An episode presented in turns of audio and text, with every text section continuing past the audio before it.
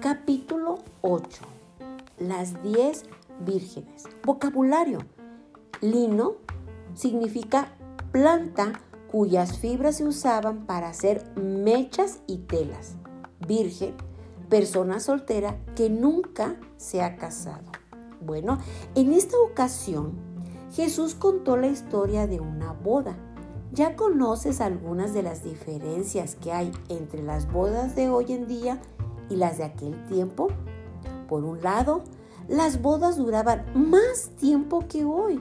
A veces la celebración duraba toda una semana.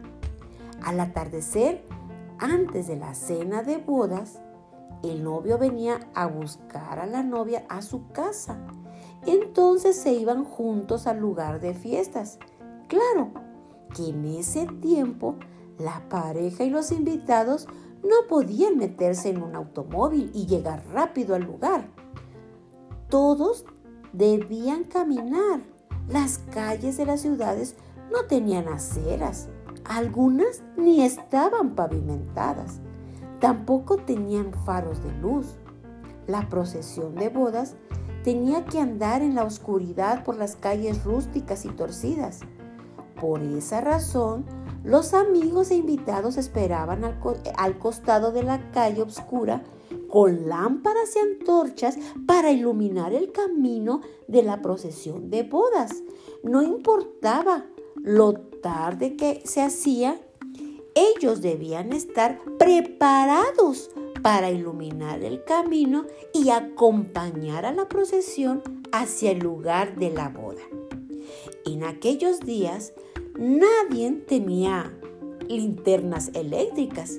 Las lámparas de barro que llevaban quemaban aceite.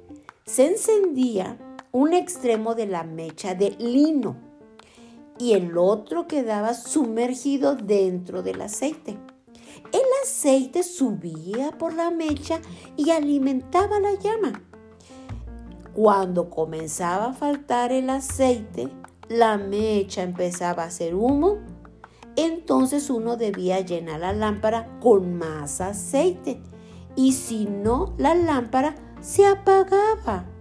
Esto fue lo que ocurrió en la siguiente parábola de Jesús. El reino de los cielos es semejante a diez vírgenes, amigas de la novia.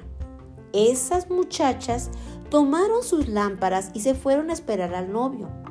Él se había ido a buscar a su novia para traerla a la boda. Cinco de las jóvenes eran prudentes y las otras cinco eran insensatas. Las insensatas trajeron sus lámparas llenas de aceite, pero nada más. Las prudentes trajeron recipientes con más aceite además de sus lámparas. El novio no venía y no venía. Mientras esperaban, las diez señoritas se durmieron. A medianoche las despertó un grito. Aquí viene el novio. Salgan a recibirlo. Las diez muchachas se levantaron rápido y arreglaron sus lámparas. Entonces las cinco vírgenes insensatas les dijeron a las prudentes, denos un poco de su aceite porque nuestras lámparas se apagarán. Pero las prudentes les respondieron, no, no podemos hacer eso. No tendremos suficiente para todas nosotras. Vayan a la tienda y compren un poco para ustedes mismas. Eran egoístas las prudentes? No. A ellas se les había encargado mantener encendidas sus lámparas e iluminar el camino para el novio. Ellas querían ser responsables de lo que se les había pedido. Las cinco insensatas se fueron bien apuradas, pero mientras ellas no estaban, el novio vino con la procesión las jóvenes prudentes habían llenado sus lámparas con el aceite de sus recipientes. Las lámparas brillaban mucho e iluminaban bien la calle oscura. Las muchachas prudentes se unieron a la procesión alegre y se dirigieron al lugar donde comerían la cena de bodas. Todas las que estaban preparadas, esperando al novio, lo acompañaron y una vez adentro, se cerró la puerta. Más tarde, las cinco vírgenes insensatas llegaron de comprar aceite. Vieron que la calle estaba vacía y que sus amigas se habían ido. Supieron que el novio ya había venido. Ellas corrieron hacia el lugar de fiestas y golpearon a la puerta. Señor, Señor, ábrenos, gritaron las muchachas. No las dejen entrar, dijo el novio. No sé quiénes son.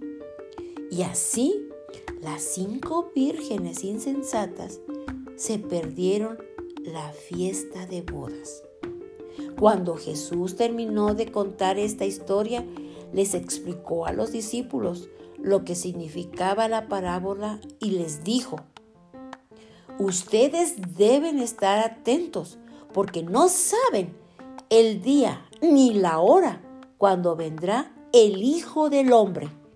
Jesús acostumbraba llamarse el Hijo del Hombre ¿Qué quería decir él cuando dijo que vendría el Hijo del Hombre?